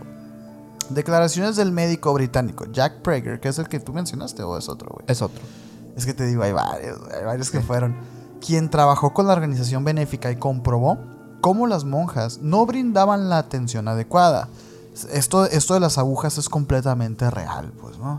Y ve tú a saber qué les inyectaban también, pues. Sí, capaz era agua, ¿no? Sí, o sea, ¿quién, quién chingados? Una aspirina les daban, güey, ni modo, que- ¿qué pudo haber sido, güey? Dicen que a una mujer con quemaduras se le negaron los analgésicos. Y que dice el doctor que él le pasó algunos de contrabando, güey, porque pues no podía, la chica... Las personas que han sufrido de quemaduras saben que se siente horrible, pues, ¿no? Sí. Que es un dolor como que todavía lo sientes el fuego, así como que es constante. Dice, tenía el dinero para administrar un hospital decente para los pobres, pero nunca lo hicieron. Decían, rezaremos por el alivio del dolor, sin pronunciar tratamiento, pues, ¿no? O sea, sin ningún tratamiento. El único tratamiento era rezar, güey. Ah, qué, Era rezar, güey. qué triste. O sea, no sé cómo. Digo, fueron tantos médicos que pasaron por ahí y nunca. ¿Qué le vas a hacer, güey? Si es la ganadora del pe- la premio Nobel, que ahorita vamos a hablar de. Pero es que, es, que es, es una, es una gran, gigantesca falacia de autoridad. O sea, es un tema de no vas a hacer nada. ¿Por qué? Porque pues, No es puedes la hacer Madre. Teresa de Calcuta, güey. Es una santa, pues básicamente. Es una santa, que las- lo de santa fue mucho Fue después, después, ¿no? pero, digamos que ya en vida. Se le consideraba una santa, ¿eh? Se le consideraba una santa, güey. Dice Sí. que esto llevó a la parte más turbia de la doctrina de la Madre Teresa, cuando consolaba a los pobres con, con teorías que hablaban de que el dolor es importante y necesario. O que el amor era la respuesta, ¿no, güey? Para ser real tiene que doler, decía. Para estar vivo tienes que dolerte. Entonces era una doctrina que, como te digo, está bien, güey. ¿sabes? Está bien que creas esto. Pero que lo implementes sobre otras personas, ese, es ahí donde... Todavía, güey. Mira, aquí, vamos a estirar la línea. Aquí lo que a mí me chirría de la madre Teresa de Calcuta es que cuando a ella le dolía algo, a la señora sí le ponían su cremita y, todo el pedo. Y se iba y la, hasta le la operaban. Y Eso es a mí lo que me chirría, güey. O sea, es que, es que es lo que te digo. No pues, cree, o sea, no cree real. Es que, o, crees, ¿qué pido, no? No sé. O sea, sufre pues también. Ajá, no que muy de este, devota y todo. Que ahorita vamos a hablar de, de las noches oscuras de la Madre Teresa de Calcuta, ¿eh? Pero bueno, los hospitales dirigidos por las misioneras de la caridad no solo tenían un problema de higiene y atención médica, sino tenían un culto al dolor integral en su filosofía, mm. Según las palabras de la misma Madre Teresa de Calcuta, nuestra vocación no es necesariamente la de curar. Es transmitir el amor de Dios a todo ser humano en el que vemos a Cristo sufriendo. Que es básicamente lo que hablabas ahorita, güey. Sí. El sufrimiento compartido con la pasión de Cristo es algo maravilloso, dice. Algo que corrobora Mary Johnson, quien trabajó junto a la Madre Teresa durante 20 años, güey. Y habla de una espiritualidad conectada con Jesús, pero Jesús en la cruz. No nomás Jesús en vida, sino Jesús crucificado, sufriendo. La, parte más, eh, pues de mayor representación de Cristo, pues básicamente cuando es la cruz, pues es eh, exacto. Ese momento en el que pues se inmortaliza en el símbolo de la religión propiamente. De la, del sacrificio y todo esto.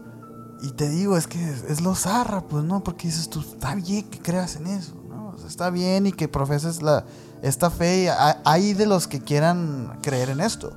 El problema es que ella no era congruente con sus propias creencias. Entonces aquí es donde yo ya me permito hacer un capítulo de misiones hablando de ella, güey. Porque no, no, no está bien, pues, ¿no?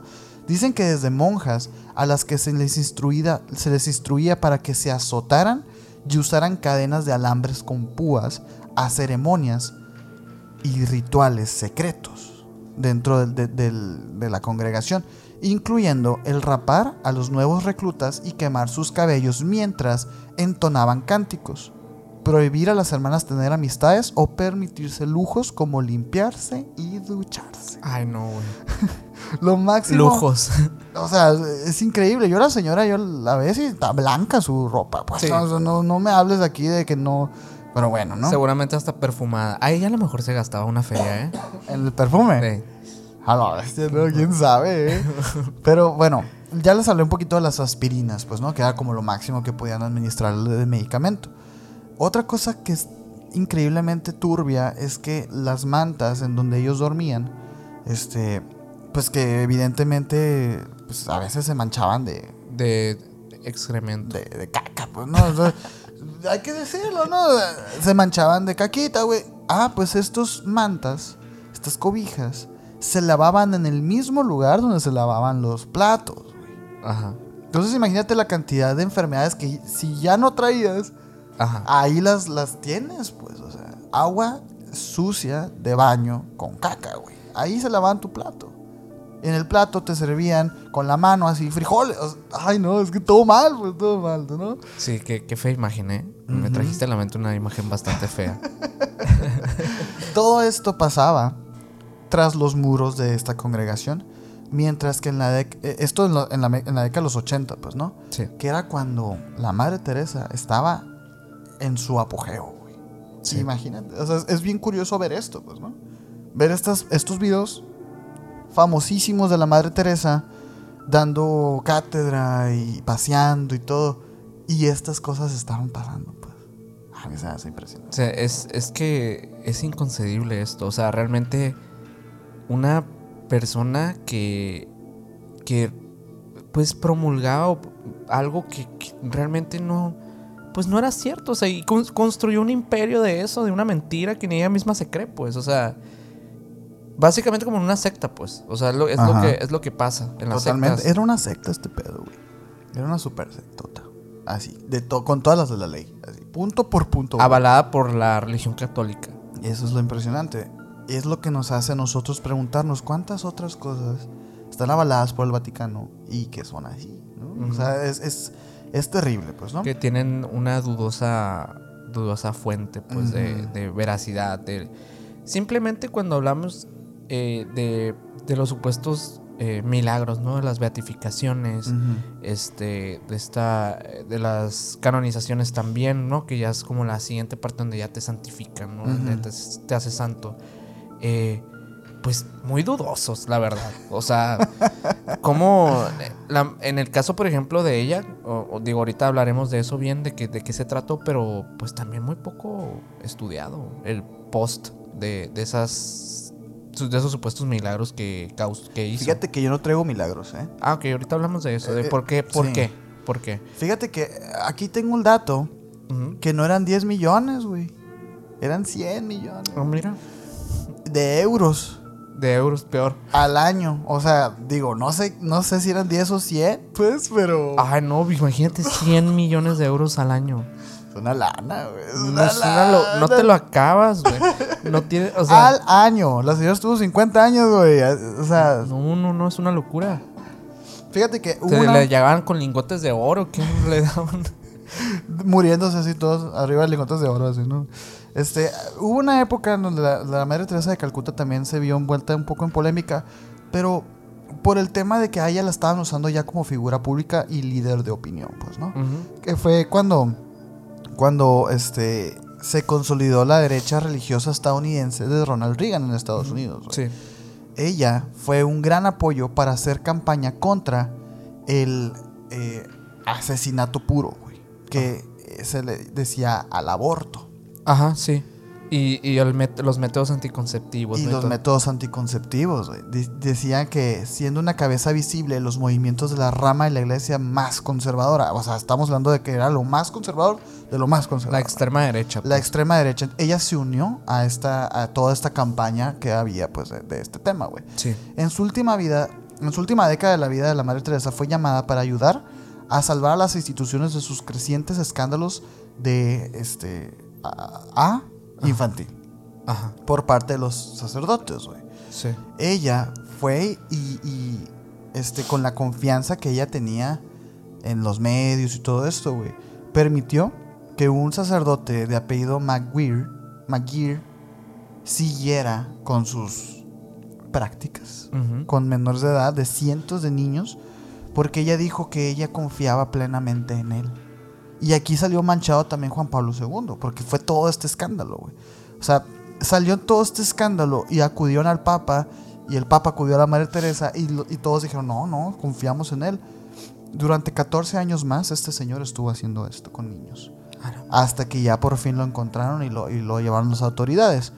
Pero estamos hablando también de lo peligroso que es tener una figura tan fuerte y poderosa en el criterio moral de las personas. Sí, principalmente con pensamientos tan radicales, ¿no? Sí. Tan, tan extremistas. Ella decía que no había un llanto más terrible y más doloroso que el de un niño no nato.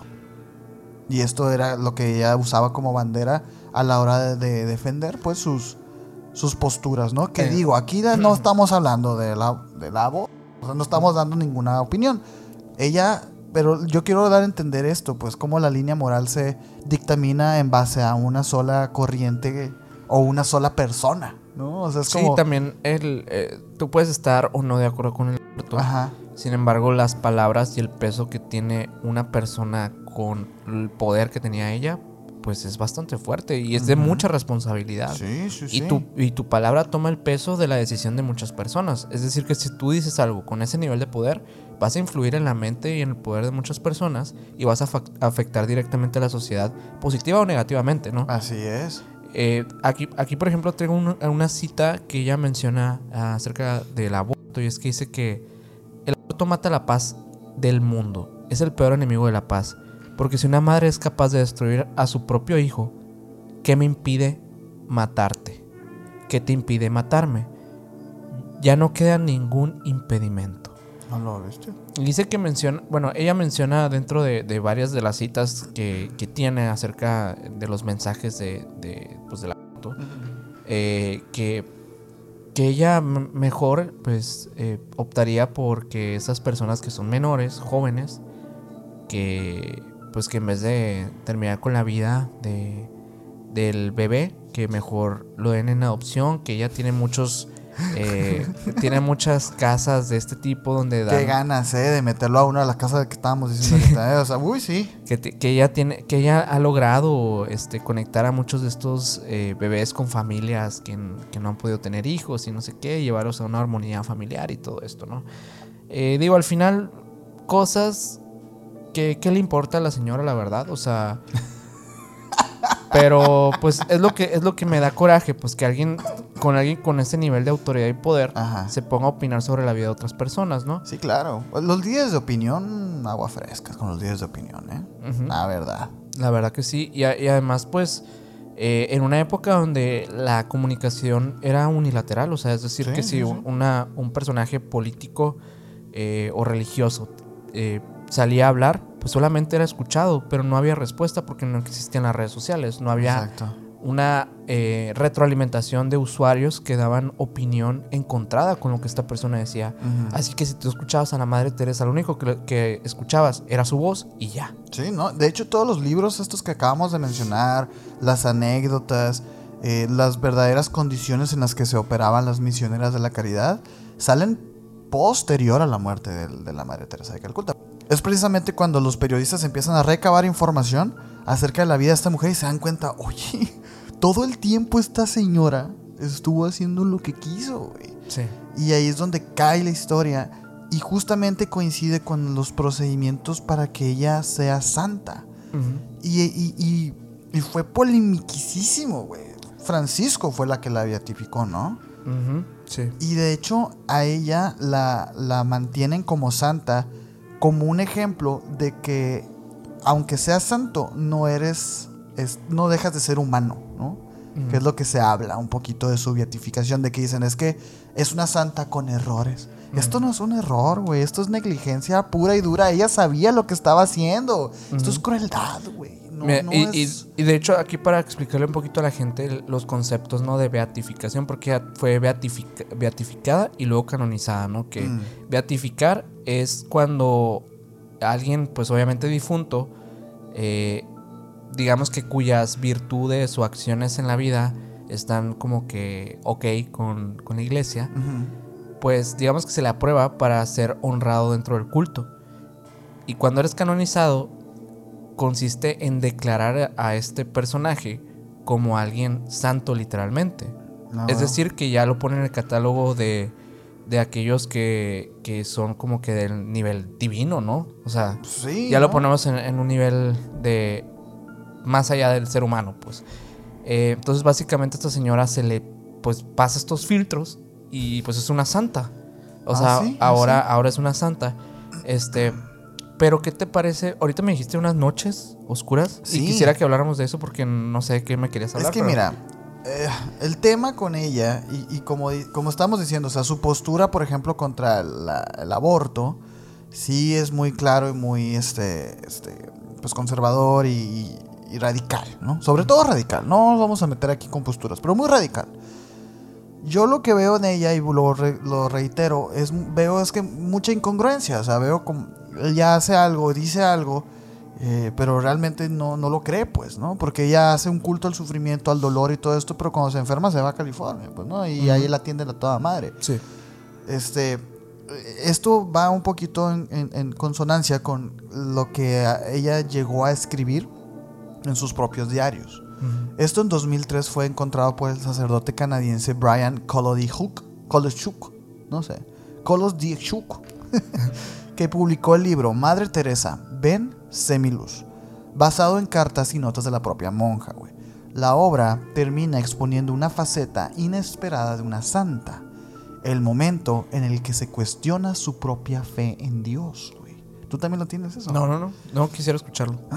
Ella dejó en claro en sus diarios que quizás la mayor parte de su vida no sintió la presencia de Dios. Ella de su puño y letra escribió eso. Oraba, hacía todo con gran disciplina y diligencia, pero vivía en una gran oscuridad. Una Oraba, gran duda. oraba y no sentía nada a cambio. No se sintió amada por Dios y para ella fue un gran dolor, señaló este, este, este periodista. Pues, ¿no? El cielo estaba oscuro, dijo.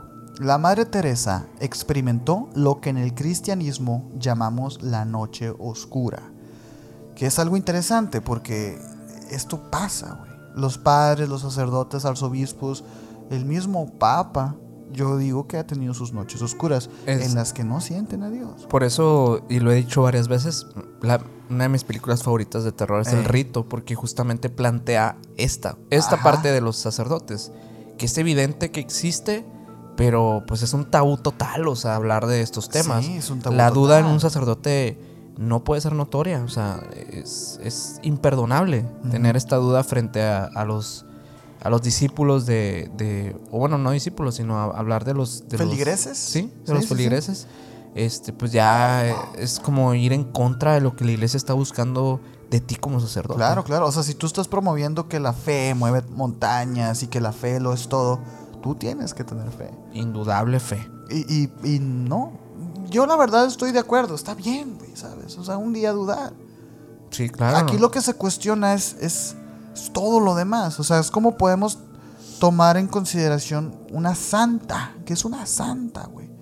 Que dice de puño y letra que había días y que gran parte de su vida no sintió a Dios, güey. A mí me parece espeluznante. Viniendo también, recuerden, de que ella tuvo visiones, ella hablaba con Dios.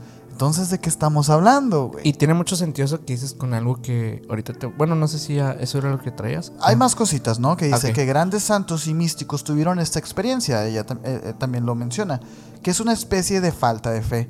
Allí se puede ver que Santa Teresa cuestionó a su Dios ante la huma- inhumanidad que presenció. O sea, ella decía que le hacía falta a Dios, que no veía a Dios porque estaba en, primera, en primera fila en contacto con pobreza extrema, ham- hambruna, enfermedad, todo esto. Y que ella decía, pues es que como, como si hay un Dios. Toda esta pregunta que se hace el adolescente ateo, ¿no? Que dice, pues es que si Dios existe no hubiera enfermedad. Típica, ¿no? Sí. Pues la Madre Teresa de Calcuta también lo tuvo, güey. Ese, Mm. ese episodio en su vida, ¿no? Dice que haciendo públicas las dudas que tenía la monja, ese momento que, le, que la fe le da un giro, incluso con frases impactantes diciendo que Dios no existe, güey. Que busca, pero que nadie le responde. Y que no tiene fe. Directamente la Madre Teresa de Calcuta diciendo esto, güey. Un santo no es una persona perfecta, añade Domínguez, güey. Y aquí es la parte que yo te digo. La Madre Teresa de Calcuta es un ejemplo, eh, incluso para los católicos, de que, de que no todos los santos. O sea, la palabra decir es que eres una santa no te hace directamente como perfecto, pues, ¿no? O sea, como que la Madre Teresa de Calcuta, por toda esta polémica y todo, este, se le atribuye esa, esa santificación de que, ok, era una humana, pues, ¿no? Cosa que no vemos en otros santos. Y es como su valor agregado ahí. Sí. Dice que si no, una persona cuya trayectoria vital tiene sentido desde el punto de vista de la fe, las obras y las virtudes, güey. La santidad de la Madre Teresa es intocable, dice, ya que vivió en la sencillez y la pobreza hasta el final de sus días. Interesante este, este enunciado porque... Ah, es, es que ella es, es santa es- e, e intocable porque vivió en sencillez y pobreza. Oye, no lo sé, güey. O sea, o sea, no sé. Dice que vivió pobre entre los pobres. Solo. Con su búnker subterráneo con lujos, ¿no? Sí, güey, con Netflix así. Netflix antes de que saliera internet. Sí. Este, solo los que viven entre los pobres pueden entender la lógica de esta solidaridad, bastante diferente a los gobernantes lejanos o los periodistas que solo buscan la curiosidad de los hechos. No lo sé. Obviamente, digo, este, este, esto que te acabo de decir, que te acabo de leer, pues fue escrito por este sacerdote Brian en 2003 y cierra con esto de, la- de las noches oscuras y todo esto. Obviamente haciendo eh, como hincapié o, o más bien dejando entender el mensaje de que miren, la Madre Teresa también tiene dudas, etcétera, ¿no? Sí.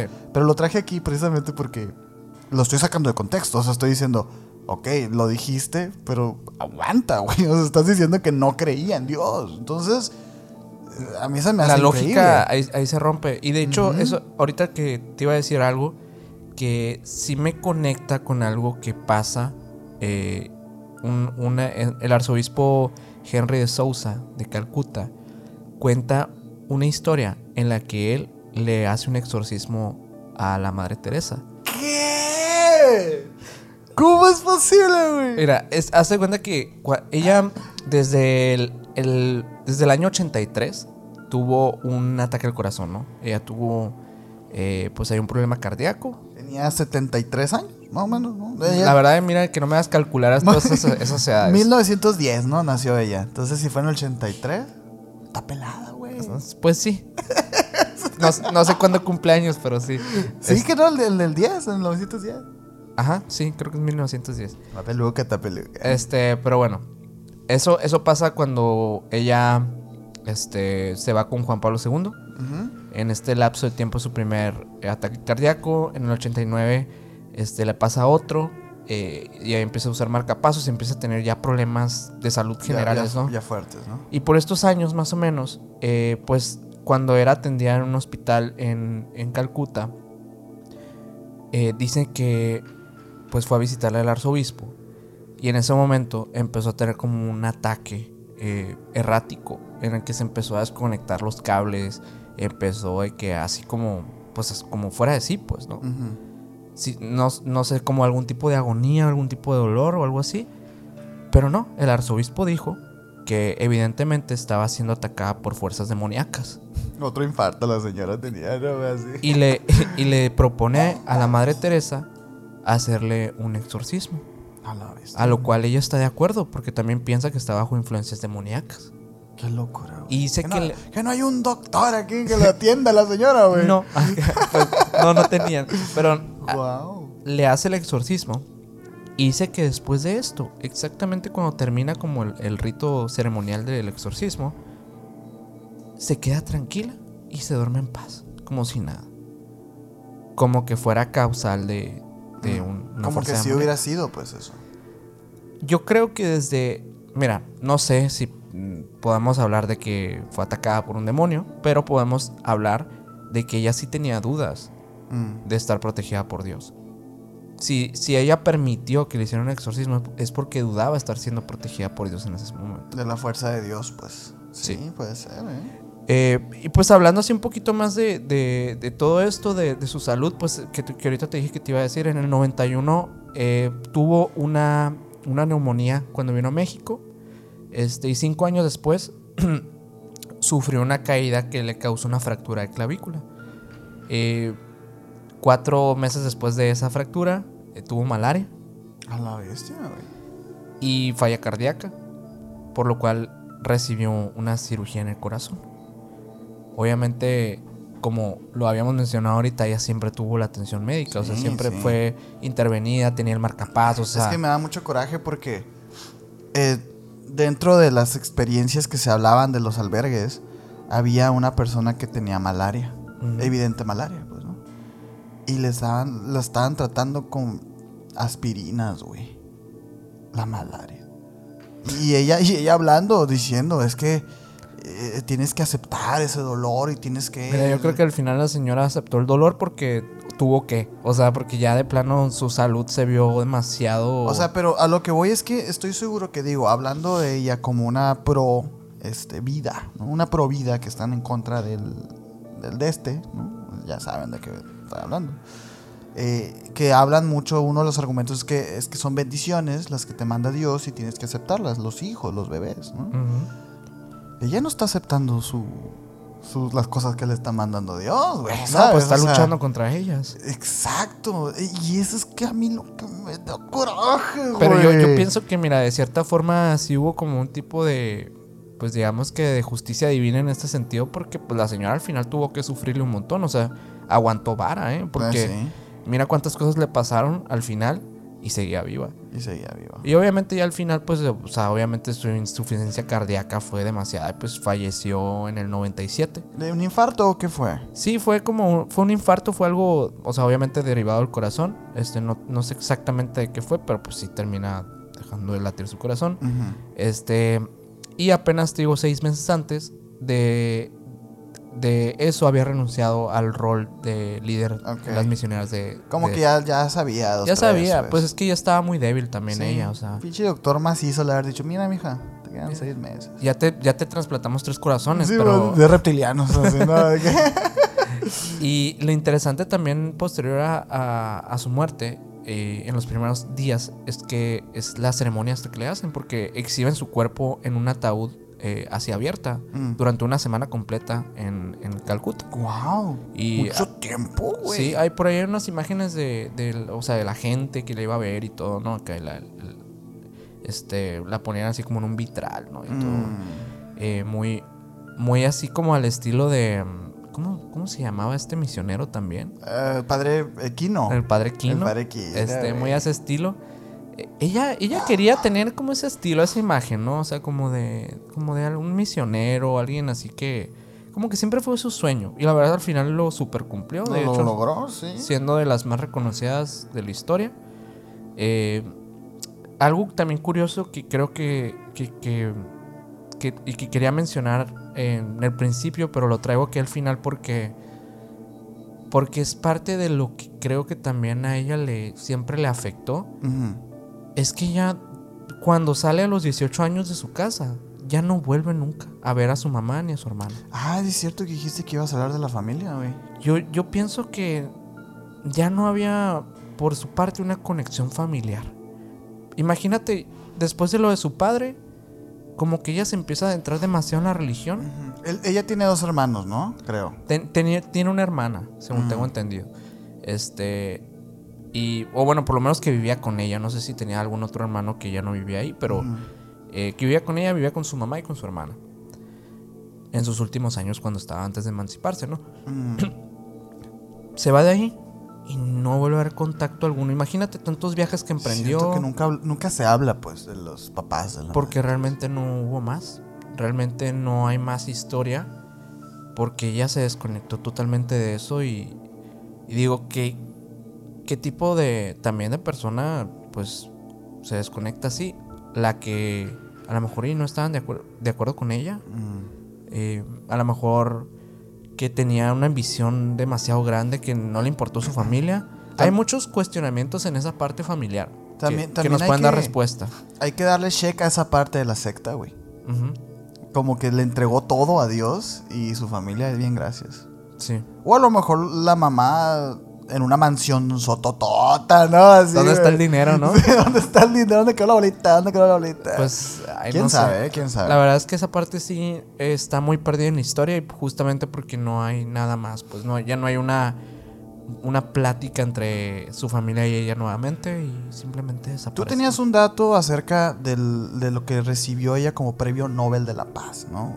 Eh, sí, ella, haz de cuenta que cuando, cuando recibe el premio, este, a la vez hay una cena que hacen cuando reciben el premio. Esta cena tiene una, una inversión bastante exagerada de dinero para, para lo que, o sea, no me, ima- me imagino que las mesas, el servicio, No, que es que no, no, tengo idea cuánto se pueden, o sea, cómo se pueden gastar ese dinero porque son 195 mil dólares, eh, lo cual cuando ella lo recibe pide que se done directamente a, a un hospital también de, de personas, creo que con lepra. Mm. Eh, y no recibe, no recibe nada de esa cantidad. Pero también hay otros donativos dentro de muchos de los premios que ella gana. Por ejemplo, hay por ahí uno que le hacen como de 90 mil dólares. Que pues lo va directo al, al banquito. Ah, bestia, güey. Y, y muchos de estos de estas donaciones pasan a lo largo de, de pues de la de, su- de toda su trayectoria como pues como esta figura, ¿no? De hecho, se habla mucho de de que de que ella también recibía, ahorita lo, lo platicamos un poco, apoyo de ciertos dictadores corruptos. Sí, sí, de hecho aquí estoy leyendo esa parte. A ver, porque. Es interesante, digo, nada más sin dejar de lado eh, mencionar pues que ella recibe el premio Nobel de la Paz. el güey. premio más importante que recibe en su vida. Eh, porque ella recibe, pues por aquí tengo un montón, pero, o sea, que el que más les va a sonar es el premio Nobel de la Paz. Aquí tienen, por ejemplo, eh, el Orden de la, de la Sonrisa, Medalla Pres- Presidencial de la Libertad, este, Orden del Mérito del Reino Unido, eh, Qué chiste todo eso, eh, güey. Premio Paz, Paz Terris, eh, Patronal Medal, eh, Golden eh, Honor of, of the Nation en Estados Unidos. Eh, creo que le dan una nacionalidad estadounidense también, una ciudadanía estadounidense de las más prestigiosas, no sé qué nivel acá le dan. Eh, le dan premio Patma. Bueno, es que son demasiados, la verdad, pero pues para que se den una idea que esta señora realmente no se le fue la carrera en nada, o sea, fue reconocida, pero como Sí, sí. pocos seres humanos en la historia han sido reconocidos. Y, y está bueno que lo hayamos platicado ahorita ya cerrando un poco el capítulo porque no olviden cómo eran sus albergues, güey. No cambiaban las jeringas, no cambiaban...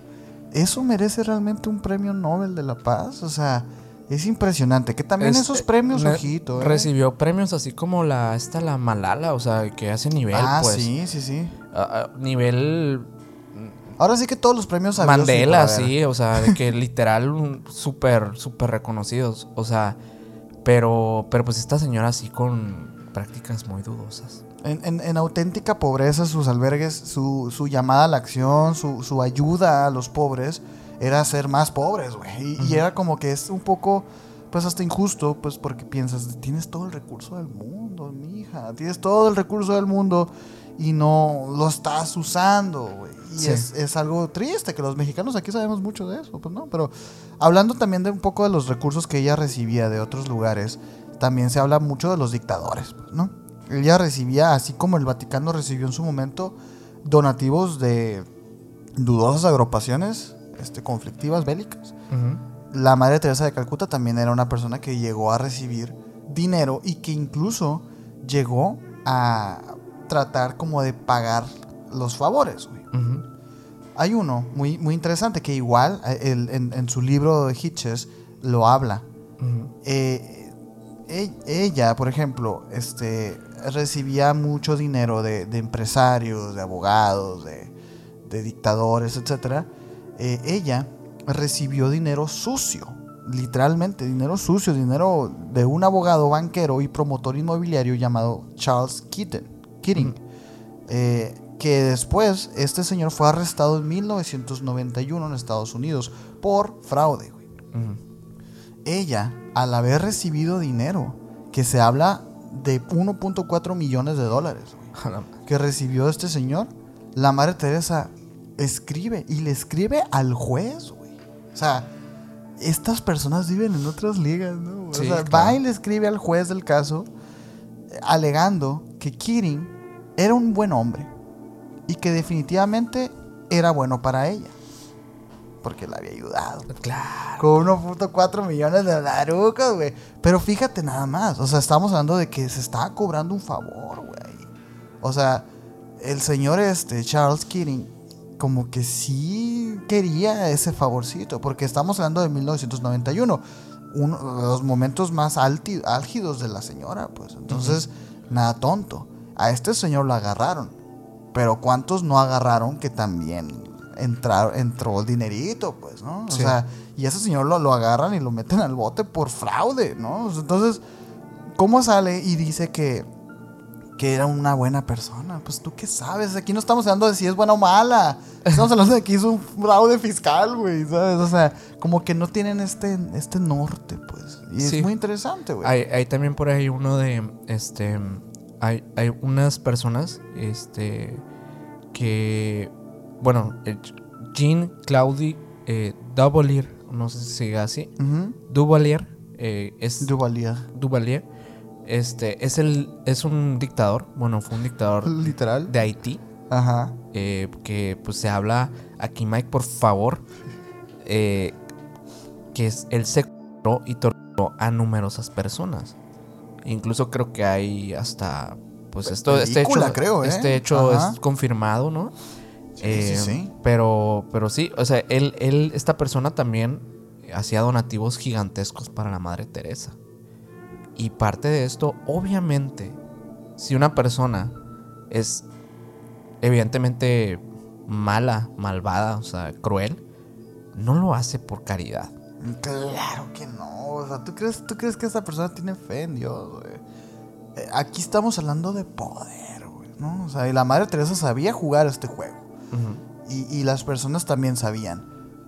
Porque, como te digo, pues no, o sea, todo este dinero realmente no se usaba. Y de hecho, el señor Hitches en su libro también agrega que, ella, que él no está acusando a la Madre Teresa de apropiarse del dinero para sus propios fines, sino que realmente, pues, hasta el día de hoy, no se han publicado los libros de las cuentas de las misioneras de la caridad. O sea, no se sabe realmente la gestión administrativa de este dinero. Es una fu- fuente de ingresos directa para el Vaticano, eso es lo que yo creo. O sea, que, que sin sentido, pues, ¿no? El profesor de la universidad de Pres- eh, Presbyterian, Mackenzie, el historiador, filósofo y teólogo Jerson Lead Moraes coinciden en que el origen del dinero para las obras de la monja es algo recurrente en el cuestionamiento de su santidad, güey, como personaje histórico. Parece que la organización que fundó esta señora no estaba muy preocupada por eso, siempre y cuando llegara el dinero. O sea, siempre y cuando hubiera flujo, ellos no se preocupaban de nada. Y es curioso porque esto denotaría que el, el recurso se está usando en algo, pero parecía ser como si no, pues. ¿Y, dónde está ese dinero? ¿Dónde está ese dinero, güey? No, o sea. Ahí en el banquito del Vaticano. Ay, no, no, no. Impresionante la historia de esta señora. No Así sé si es. tengas algo más. Pues yo creo que me gustaría cerrar este, este capítulo eh, debatiendo un poquito de, Ándale. de estos eh, supuestos milagros, ¿no? Que Ándale. Esa parte faltaba. por lo cual se, le- sí. se les canonizó. Este, y es que son simplemente dos hechos que pasan, que no hay muchísimos datos al respecto. Pero, pues te digo, ¿no? El primero, se reconoció el primero en el 2002, que involucraba, involucraba la curación de una mujer con un tumor abdominal. Este, este milagro permitió que pues, se le beatificara en el 2003. Pero ella ya estaba fallecida, ¿no? Sí. Ella está, ella falleció en el, en el 97. Entonces. Pues a le ver, rezó, pues. Ah, ah, pero a ver, vamos a contarlos allá. Ah, le rezó. Pues es que así tiene que ser. Te tienes que encomendar a esa persona para que te cure. Ah, mira, qué pela. o sea, ¿cuánta gente no se ha encomendado a Batman, por ejemplo? güey? Pues sí, O, o así a un personaje ficticio. pues claro. Y yo no veo que lo vean. Sí, no sé, no- Y- Wow, wow, Eh, güey. Y ahí la segunda. Está forzadona, ¿eh? Está forzada. Está forzadona. No, no, muy forzada. El segundo milagro fue la curación de un hombre brasileño que estaba gravemente enfermo debido a una infección cerebral. Wow. Esta curación fue reconocida como un milagro en el 2015, lo que llevó a su canonización, o sea que ya la hizo santa, ¿Cómo? el güey? 4 de septiembre del 2016. Y te puedo decir que no existe registro de nada de esto que te acabo de decir. No hubo un... Ya ves que para, bueno, para canonizar Hay una investigación. hay un proceso, una investigación que se presenta. Que el Vaticano presenta, si quieren evidencias falsas, no sé. O si quieren que reales, también puede ser, no sé. Pero tienen que presentar algo para decir, bueno, este es un santo, este es- ¿sabes? Pero en el caso de, la, Claro. de la Madre Teresa, no existe nada de eso. Nunca hubo un proceso tal cual Qué cabrón, güey. por el cual se le atribuye ser santa. Es que yo sí sé cuál es ese. 100 milloncitos. Y está en el banco. Está en el banco. Es que esta señora iba sí o sí a ser santa, güey. O sea, se lo- pues lo compró, güey, ¿no? O sea, Sí, tal vez dijo, pues cuando me muera como nadie me importa, quédense con todo el dinero. No, pues claro, ¿no? Y aparte no me importa el dinero, o sea. Ajá. O sea, realmente ese dinero ya ni era de ella, pues, ¿no? O sea, entonces. Ay, no, qué cabrón. A mí se hace que sí lo ¿Tú, planeó. tú crees que firmaron contratos? De que firmaron algo de que todo, todos los, los donativos y las cosas, Los bienes. todo se va directo al, al Banco del A la Vaticano bestia, no sé. o al mismo Papa. Pues que para qué quiere dinero el Papa también, güey. No sé, yo que hay abajo del Vaticano. Ay, yo no sé, yo no sé. qué cabrón, no, no, no, es, es algo que sí. Yo no tengo la mente así como para pensar como el Papa. Ah,